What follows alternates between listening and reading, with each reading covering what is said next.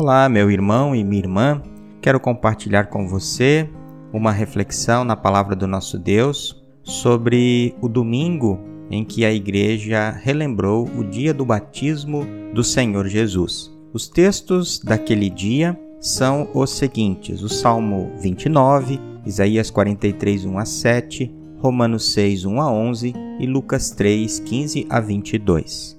Nesse momento, nós vamos refletir sobre o tema Fala Senhor e queremos dar uma olhada especial para os textos do dia. No mundo em que vivemos existem milhões de vozes: voz de ânimo, de desânimo, voz do inimigo, voz do amigo, voz que levanta, voz que derruba, voz que escraviza e que liberta, voz da TV, do jornal, da internet, voz da mentira, voz da verdade voz da fofoca, voz do falar bem, a voz da incredulidade, a voz da fé, a voz de Deus, a voz do Evangelho. Qual você está ouvindo mais? O que a sua voz está falando? O Salmo 29 fala de um aspecto de Deus, a sua voz. A voz de Deus, como nos é revelado nas Escrituras, é Cristo.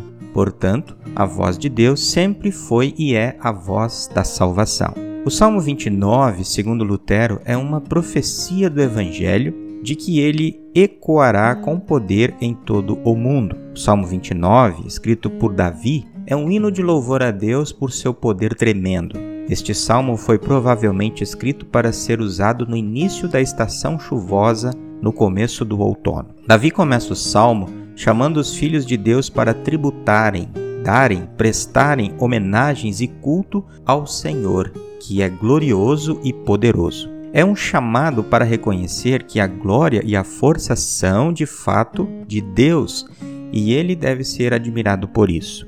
Toda vez que honramos a Deus pelo que é, estamos dividindo sua honra com as pessoas. O cenário é uma tempestade. É razoável supor que, nesse contexto, Davi coloca o Senhor acima de Baal, considerado o deus da tempestade e que era adorado na região da Síria-Palestina. É importante também mencionar que os autores bíblicos não colocam os fenômenos da natureza em si como problemas. Eles são criação de Deus, servem a Deus e servem também a seus propósitos e demonstram seu poder, sua sabedoria, glória, fidelidade e amor. Deus deve ser adorado pelo seu nome, o nome de Deus está especialmente ligado à pessoa do Filho, que é a palavra do Pai.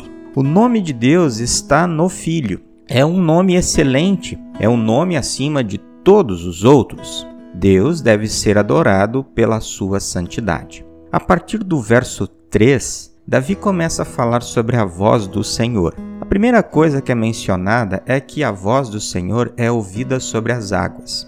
Para Lutero, essa é uma designação para nós, o povo. Vemos isso em Apocalipse 17:15. Primeiro, porque a nossa vida é transitória e que desaparece com rapidez. Segundo, porque somos inconstantes e instáveis como a água, não somos como a rocha. E terceiro, por causa dos impulsos e desejos do nosso coração. Por isso, a voz do Senhor, o seu evangelho, precisa permanecer sobre nós para sempre. A voz do Senhor está cheia de majestade. Essa palavra pode ser traduzida de diversas formas: magnificência, honra, glória. Mas aqui, no Salmo 29, um bom sentido é beleza ou brilho. A voz do Senhor quebra os cedros do Líbano, diz o Salmo 29. O Líbano é uma região montanhosa em torno da Síria, ao norte de Israel. O Líbano era famoso por seus cedros altos e fortes. O culto cananeu honrava tais árvores. Com uma palavra, o Senhor quebra as árvores. A voz do Senhor é a única que deve ser ouvida. Sua voz destrói a idolatria. A voz do Senhor une todos os povos numa mesma fé e ao mesmo Deus. Jesus Cristo, a voz de Deus e o sacrifício perfeito, quebra os ídolos e ganha o direito de ser o único mediador entre Deus e nós. A partir do Salmo 29, nós aprendemos algumas coisas. E o primeiro ensino é: O nome de Deus deve ser louvado na pessoa e obra de seu Filho, Jesus. Reforçamos e reiteramos a nossa fé de que Jesus é verdadeiro Deus e verdadeiro homem. Segundo o ensino, Deus deve ser adorado em sua casa, que foi construída por Ele mesmo, a igreja. A igreja onde Deus está é o local onde os meios da graça, batismo, palavra e santa ceia, estão em comunhão com as pessoas. Terceiro ensino: devemos vencer os nossos cedros, ou seja, nossos ídolos. Jesus Cristo venceu todo o mal com sua morte na cruz. Ele foi humilde e paciente até a morte para nos dar uma vida realmente verdadeira que nos aproxima do verdadeiro Deus. Quarto ensino: a palavra de Deus é útil para destruir as tentações e os maus desejos do nosso coração, pois ela é a voz de Deus. Portanto, quando queremos nos refugiar e sermos libertos das tentações, é na palavra que vamos buscar abrigo. Quinto ensino: a voz do Senhor, o Evangelho, gera novos filhos espirituais. Filhos espirituais geram mais filhos espirituais. Cristãos convertidos e que fazem missão ajudam e acompanham seus filhos espirituais, através de exemplos e ensinamentos, a continuarem no caminho de Cristo. A voz do Senhor se espalha por meio de nós. A nossa missão é fazer retumbar a voz do Senhor em todos os cantos do mundo. Meu irmão e minha irmã, Deus fala conosco em Sua palavra. A voz de Deus está na palavra, na igreja, no livro, em nossa casa. Ouvir essa voz é como ouvir o próprio Deus.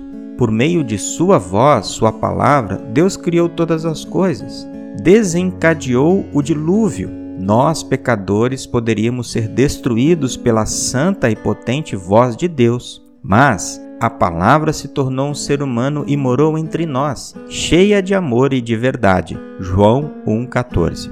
Jesus veio para nos falar do amor e da graça de Deus e assim nos purificar. Quando ouvirmos a voz de Deus, estamos unindo céus e terra em louvor àquele que merece toda honra e glória. Deus, em Sua palavra, nos lembra que nunca esquecerá Suas promessas. Nos lembra da Sua constante presença em nossa vida, que nos chama pelo nosso nome por meio do profeta Isaías, que é uma das leituras do dia.